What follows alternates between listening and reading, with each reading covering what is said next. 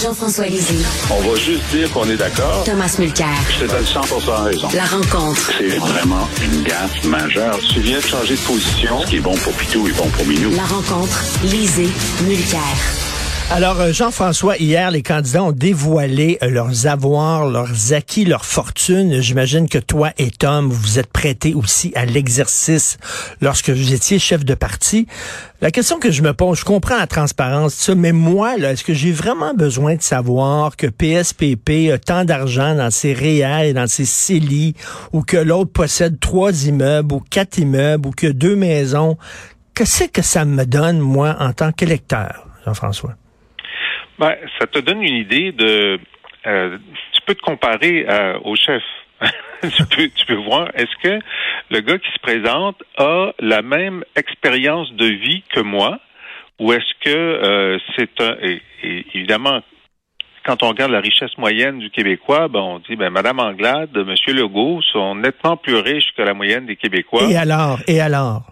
Ben, et alors, ça te dit quelque chose sur sur sur est-ce qu'ils sont, est-ce, qu'ils ont la même vision de la difficulté de, de par exemple, c'est clair que ces deux personnes-là, eux, le fait que l'inflation soit à 7% c'est ça n'a pas le même impact sur euh, la gestion de leur budget que pour quelqu'un qui a euh, moins d'argent ça te donne cette, cette idée-là. Ça te donne aussi l'idée, est-ce que, est-ce que ce sont de bons gestionnaires? Est-ce que ils ont dilapidé leur argent? Est-ce qu'ils ont réussi à faire de bons investissements? Euh, s'ils sont des propriétaires, est-ce que ce sont de bons propriétaires? Est-ce qu'ils ont payé leurs taxes et leurs impôts? S'ils ont des, des immeubles, euh, euh des immeubles à, à, logement? C'est une information qui, qui n'est pas euh, complètement indispensable, mais aussi, ça dit, ben, si quelqu'un propose des baisses d'impôts, ben, il y en a qui vont en profiter, puis il y en a qui en profiteront pas. Puis si GND avait 2 millions de dollars, peut-être qu'il n'aurait pas proposé de taxer le deuxième million parce qu'il se serait rendu compte que euh, ça lui ferait un petit peu plus mal qu'il pensait. Mais hein? Tom, Tom, on peut être riche et avoir euh, les pauvres à cœur, on peut être blanc et euh, être antiraciste, je sais pas, on peut être homme et être féministe. Qu'est-ce que ça dit, ça? C'est le, dévoilement des, avoirs pour moi, j'ai jamais entendu personne dire que parce que tu as de l'argent, tu peux pas être un bon gestionnaire parce que tu as de l'argent, tu, tu, te fiches euh, des gens moins fortunés qui sont en bas de l'échelle.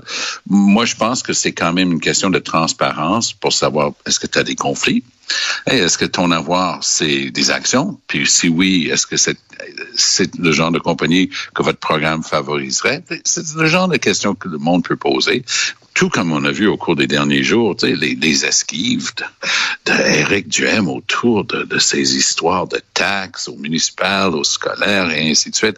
Et les gens se grattent la tête, disent, mais c'est quoi cette histoire-là? C'est pas si compliqué que ça, payer sa facture d'hydro, il me semble. Alors, le commun des mortels, comme dit si bien Jean-François, peut se mesurer à l'aune de ce qu'on est en train de recevoir euh, d'eux autres. Il y a une chose qui est importante par ailleurs. Moi, je trouve qu'il faut aussi montrer euh, ces rapports d'impôts pour montrer justement que, qui on, est puis qu'est-ce qu'on a payé. C'était intéressant lors de ma seule campagne comme chef en 2015. Donc, Stephen Harper était le premier ministre. Lui, comme à son habitude, a envoyé paître tout le monde. Il a dit, mes, mes impôts, c'est pas de vos affaires. Gilles Duceppe et moi, on a révélé nos impôts au complet. Et M. Trudeau euh, a gardé des petits bouts pour lui, euh, notamment pour savoir s'il donnait ou pas aux œuvres de charité. Ça, c'était intéressant. Oh, c'est intéressant, ça. Ouais, et il voulait pas en parler. Puis, bon, est-ce qu'il y avait des fiducies, des, des, des, questions un peu complexes comme ça euh, pour ce qui est de son avoir? Mais donc, le public devrait pouvoir avoir une, idée de qui est la personne. J'oserais ajouter que pour Dominique Anglade, il y a beaucoup de Québécois qui, qui ont vu, excuse-moi, euh, la madame, elle a 12,5 millions de dollars. Et, euh, et, et, donc, et, et j'oserais ajouter que c'est pas c'est pas mal pour, elle qu'elle soit perçue parce qu'on sait hmm. c'est une ingénieure, c'est une MBA, elle a travaillé dans les plus grosses compagnies, euh, elle a monté des, des, affaires avec son mari. Donc oui, ben, moi je pense que ça risque d'être assez positif et pas négatif le fait que c'est elle le leader of the pack. C'est elle qui avait le plus de vidéos à la mort. La madame, hein, effectivement. La madame. Je vais te dire, euh, donc moi j'ai fait euh, euh, au fédéral, tu veux dire Tom qu'il faut est-ce que c'est c'est c'est une C'était volontaire, c'était Francis, c'était Francis Veil à la presse qui avait demandé à ça à tout le monde. Et, ah et, et, parce que de la même manière que cette fois-ci, c'était un journaliste qui était à, à l'origine de ça. Ouais. Et ouais, justement. Et euh, évidemment, Giuseppe et moi, on a dit ben, transparence, voici. Et euh, juste comme je mentionne, Trudeau a gardé des petits bouts pour lui. Et c'était intéressant, mais évidemment, on était dans la phase euh, c'est Trudeau Manie 2, là, les journalistes mm-hmm. posaient très peu de questions à Trudeau sur ses affaires. Et Harper, ben, tout le monde l'a pointé du doigt parce qu'il a refusé de jouer le jeu. On n'a toujours à ce jour aucune idée des de, de Harper. Oui. moi, ça m'a, ça m'a posé un petit problème familial, euh, cette, cette opération-là. Donc, en 2018, c'est toujours euh, qui nous pose la question. Et puis, je sais pas si j'avais pas vu euh, la question posée, mais le jour où, euh, tu sais, il nous demandait de le donner avant telle date. Puis là, à cette date-là, j'avais pas encore dit parce que j'avais pas compris qu'il fallait qu'il fallait le faire. Puis là, je suis dans, dans l'autobus, puis j'essaie de, de, de, faire mon bilan financier finalement. Puis une, une des questions posées, c'est est-ce que vous avez reçu un héritage? Euh, alors cette fois-ci, j'ai pas vu.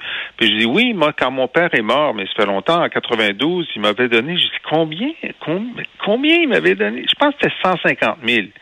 Fait que je mets 150 000, ok? Et puis là, ça c'est publié. Puis là, ma soeur m'appelle le lendemain et elle dit Comment ça, tu as eu 150? Moi, j'ai eu juste 100.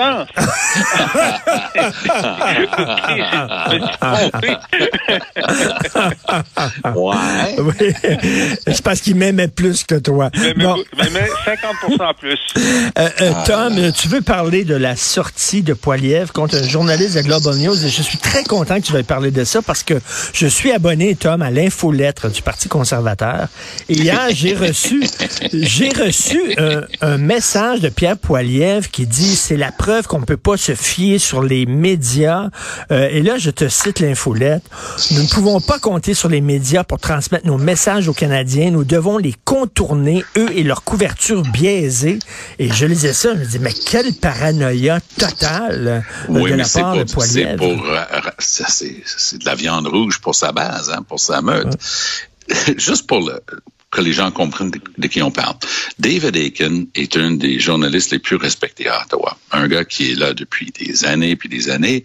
À un moment dans sa carrière, il était même, tiens-toi bien, le chef de pupitre national pour un certain média qui s'appelait Sun Media, qui appartenait au même groupe où on est en train de travailler en ce ben moment, mais qui maintenant est avec euh, Post Media. Mais à l'époque, on se le dit, la Sun News était un peu le Fox News pour Stephen Harper. Mm-hmm. C'était le truc à droite ici au Canada. Donc, Poiliev a traité en pleine conférence de presse David Aiken de liberal heckler. Donc, un heckler, ça, c'est quelqu'un qui est en train de t'importuner en, en, en t'agaçant, en criant pendant ta conférence de presse. Et bon, c'est vrai que Aiken est allé un peu fort, mais il montrait que les journalistes n'étaient pas prêts à devenir des sténographes. Et puis Poiliev a tendance à vouloir venir devant un micro, dire ses lignes, puis hasta la vista baby, vous n'avez qu'à écrire ce que je viens de vous dire. Là, Aiken insistait, avec un petit peu trop d'insistance, on peut le convenir, mais il disait, moi, j'ai le droit de savoir si tu vas prendre des questions après, oui ou non. Et Poiliev refusait de répondre. Il a fini par dire, il va prendre une question en français, une question en anglais. Ben, je m'excuse, c'est pas comme ça que la tribune de la presse va fonctionner à Ottawa pour Pierre Poiliev. Donc, lui, il est en train de dire, vous faites partie de l'élite laurentienne, parce que euh, attache ta tuque avec la broche, ça, c'est une des phrases préférées de, de. Il dit que tout ce qui est Ontario et Québec, ça c'est empoisonné avec cette vision toxique de, de, Canada un petit peu riche de Bay Street et de, la rue Saint-Jacques à Montréal. Ah, lui, il va commencer à dire des vraies affaires. Et lui, le, j'avais pas vu le document dont tu m'as parlé, mais ça me surprend pas. Richard, il veut faire du financement avec mais, ça. Mais, mais justement, puis écoute, à la fin, c'est marqué, vous pouvez donner euh, de l'argent ben, ben au Parti conservateur. C'est drôle euh, que tu dis ça. Jean-François, à une époque où euh, les, les journalistes sont menacés, insultés, agressés, ce n'est pas irresponsable un peu de dire aux gens, ben là, il faut plus faire confiance aux médias. Tout ce qui manque, c'est le mot merdia dans son, dans son communiqué. Oui, ou bien c'est comme euh, Donald Trump dans ses euh, dans ses grands meetings euh, qui pointait les journalistes à l'arrière puis il disait ce sont les ennemis du peuple. Hein? Mmh, ce sont les mmh. ennemis du peuple. Pour l'instant, Monsieur euh, Monsieur Poiliev a, a pas fait ça. Ben, faut dire que pendant son point de presse hier, euh, Poiliev commençait sa, sa, sa déclaration d'ouverture, puis Atkin l'interrompait pendant sa déclaration d'ouverture. C'est c'est un, un peu particulier. Mais il faut dire aussi que les plus gros applaudissements que Poiliev avait dans, dans ses grands meetings euh, pendant la course au leadership, c'est quand il disait qu'il allait euh, arrêter de financer la CBC. Alors, les, gens applaudissent à ça, ils veulent que la CBC ne soit plus euh, ne soit plus financée. Alors au Québec, des fois, il a dit euh, qu'il allait garder RDI.